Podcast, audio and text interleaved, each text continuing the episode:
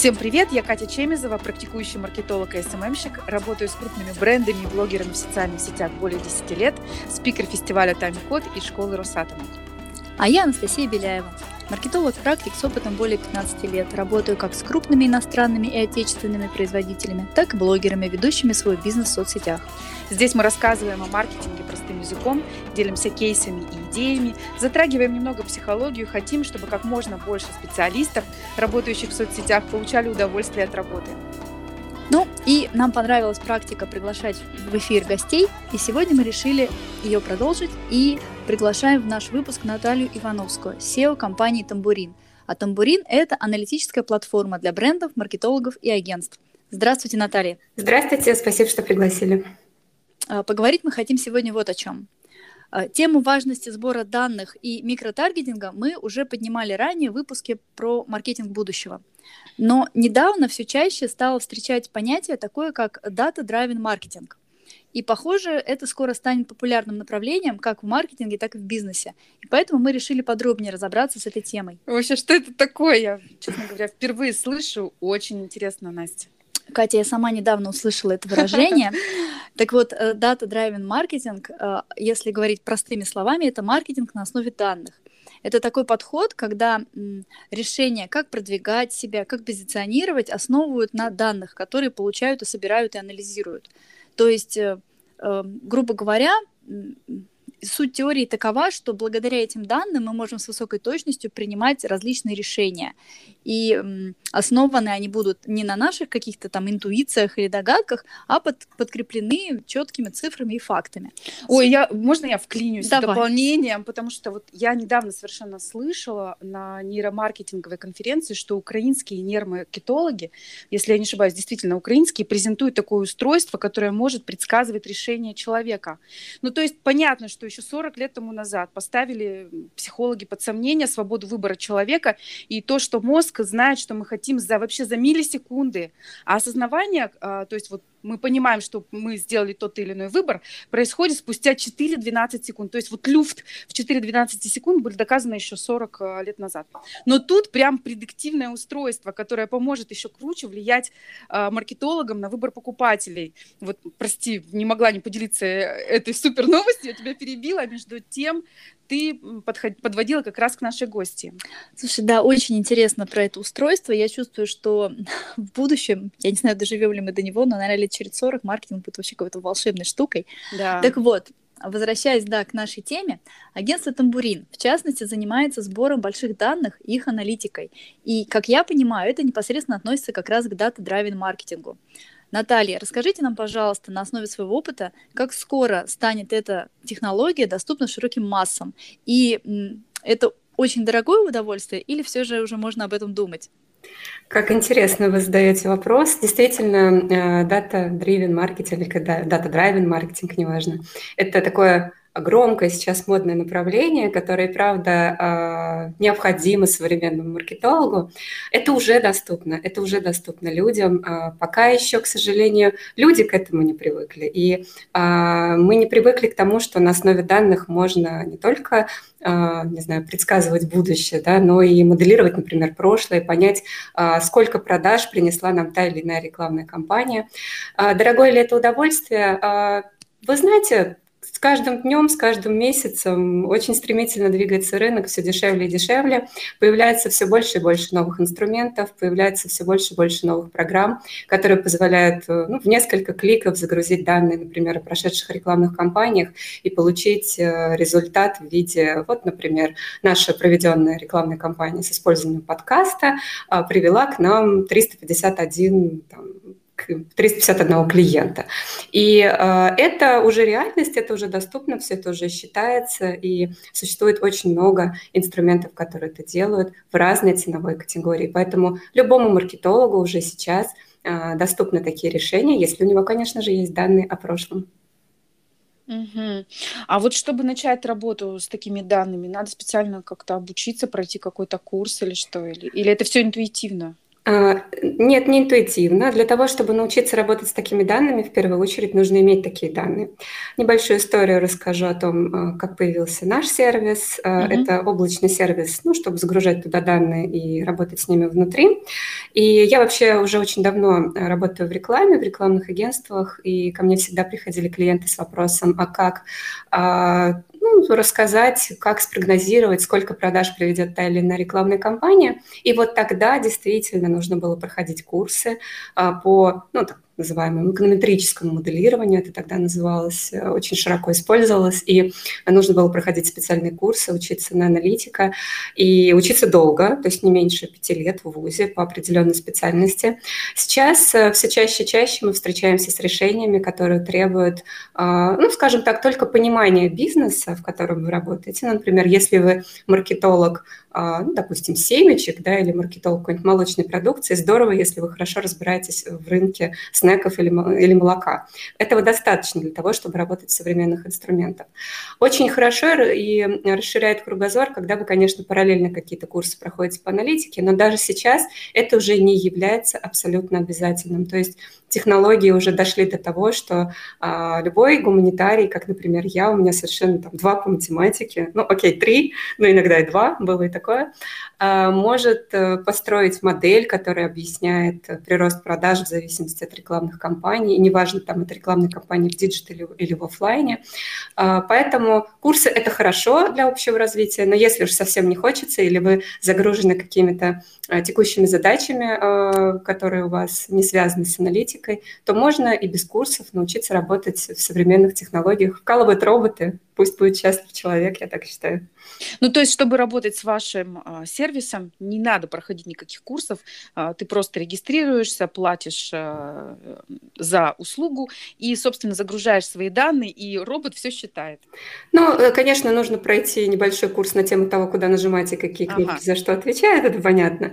Но вообще для тех, кто, знаете, у нас есть такие клиенты, которым недостаточно просто нажимать кнопки, и им хочется понимать, что под капотом.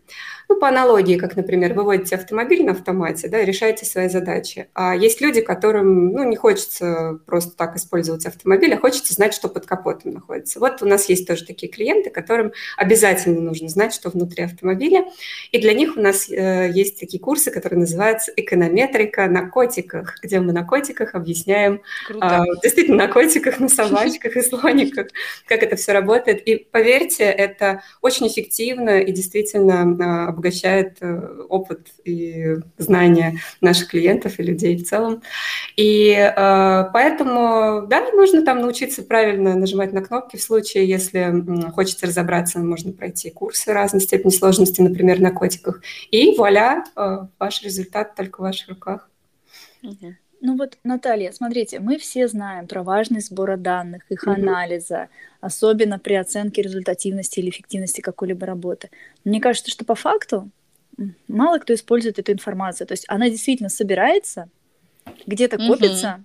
Mm-hmm. вот нет у вас такого ощущения, что очень многие даже крупных компаний эта информация есть, она собирается, где-то копится. Иногда из нее даже какие-то отчеты делают, но по факту эффективно ее мало кто использует. Вы знаете, на самом деле, к сожалению, по моему опыту все наоборот. А, данные не собираются и не копятся. Почему? Потому что ну, не было какой-то практики постоянной работы с данными. А, очень частая причина а, отсутствия сотрудничества нашего с какими-то очень крупными и не очень крупными брендами заключается как раз в отсутствии достаточного количества данных. Потому что, чтобы мы, например, могли сделать вывод из каких-либо рекламных кампаний и понять, какой эффект у нас был от этой рекламной кампании, как они влияли на продажи, продажи, нам нужны данные о том, как раньше эти кампании проводились, э, сколько мы, ну, грубо говоря, купили показов в социальных сетях, э, кликов в контекстной рекламе, э, показов онлайн-видео, сколько контактов мы купили рекламы на ТВ или рекламы на радио, все это нужно загрузить в систему. И зачастую, к сожалению, эти данные не собирались аккуратно, да, и у нас нет исторических данных на том, чтобы наша модель научилась, сделала из этого какие-то выводы. А, и только сейчас начинает и формируется активно культура сбора данных и работы с данными. Мы верим, что это наше завтра, да, это ближайшая перспектива, потому что все уже понимают, что без э, данных нет э, никакого результата и никаких выводов. Всем очень хочется экономить бюджет, основываясь на данных. Всем хочется повышать свою эффективность своего маркетинга, своего бизнеса, основываясь на данных. Но для того, чтобы это делать, данные нужно собирать. И собирать аккуратно их только сейчас. Наталья, ну тогда давайте конкретно, какие угу. данные нужно собирать и хранить? Вот прям Скажите да. нам. Ну, э, разумеется, это в первую очередь данные о продажах. Вы, коллеги, возможно, удивитесь, когда я вам расскажу, что у многих крупных брендов этих данных нет. Ну, то есть мы приходим э, к какому-нибудь большому холдингу или к какому-то известному FMCG бренду и э, спрашиваем у него, а за какой период у вас есть данные о ваших продажах по месяцам, нам могут часто ответить, что мы это не собираем. А, ты удивляешься и спрашиваешь, как же так, а как же вы меряете результат своей работы, а нам говорят, что ну, нам достаточно вот э, данные об отгрузках, о том, а, а о том, как эти отгрузки формируются, там, трансформируются в продаже уже конкретному финальному покупателю, это нам не очень интересно, это не входит в фокус нашего бизнеса.